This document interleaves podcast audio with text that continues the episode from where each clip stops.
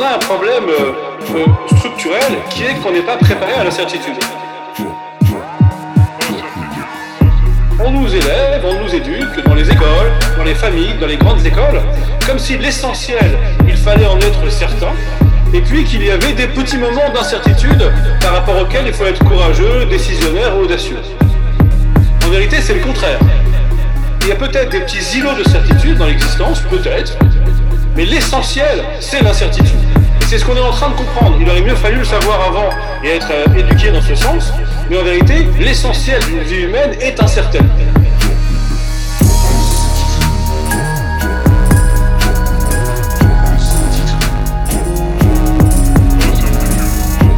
L'élément naturel dans lequel nous évoluons, notre banc, notre biotope, c'est l'incertitude.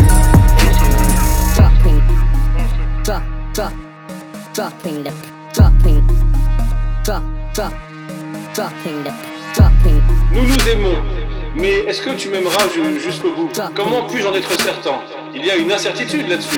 Nous ne savons pas si nous pourrons partir en vacances dans ce pays ou pas. Incertitude. Nous ne connaissons pas la date de notre mort. Incertitude. Nous ne savons pas si nous n'allons pas faire une rencontre décisive en termes amicaux, professionnels ou amoureux dans un an, dans dix ans. Incertitude.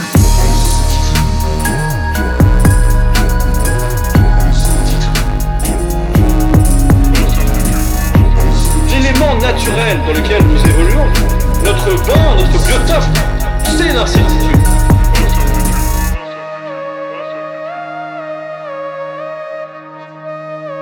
Incertitude.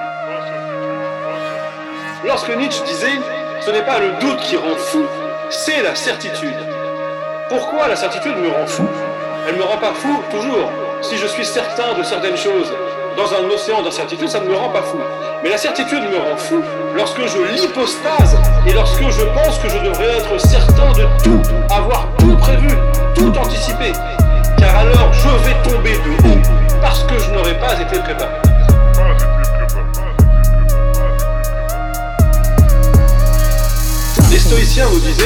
qu'il y a ce qui ne dépend pas de toi et ce qui dépend de toi. Eh bien, dans ce qui ne dépend pas de moi, il y a de l'incertitude.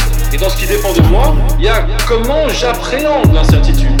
Est-ce que j'y vois uniquement une entrave à mes libertés ou est-ce que je n'y vois pas l'occasion d'une liberté plus grande? Alors évidemment, c'est difficile, c'est angoissant. Et ce qu'on est en train de comprendre, à travers cette situation historique particulière, c'est que l'angoisse et la liberté, ça va toujours je me saisis libre, où je peux faire ceci ou cela, et donc on va arriver bien sûr à la décision, c'est le moment où je me sens angoissé. Parce qu'au fond, ce qui m'angoisse, c'est ma liberté, c'est ma propre liberté. Tout bien sûr le risque, dans des périodes comme celle-ci, qu'on s'accroche à la sécurité en abdiquant la liberté. En abdiquant la liberté. En abdiquant la liberté.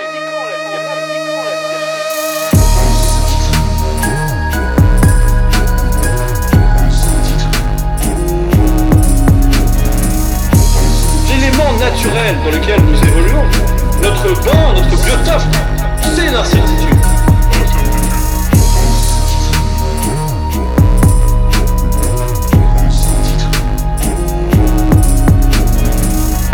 Comment on fait pour bien vivre l'incertitude en ce moment?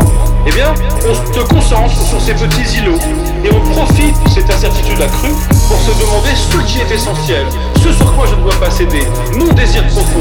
Et là, on peut avoir des petits éléments d'ailleurs plus intime qu'économique ou politique, et c'est une manière de compenser par rapport à cette incertitude conjoncturelle accrue, mais qui est en fait une incertitude structurelle et existentielle.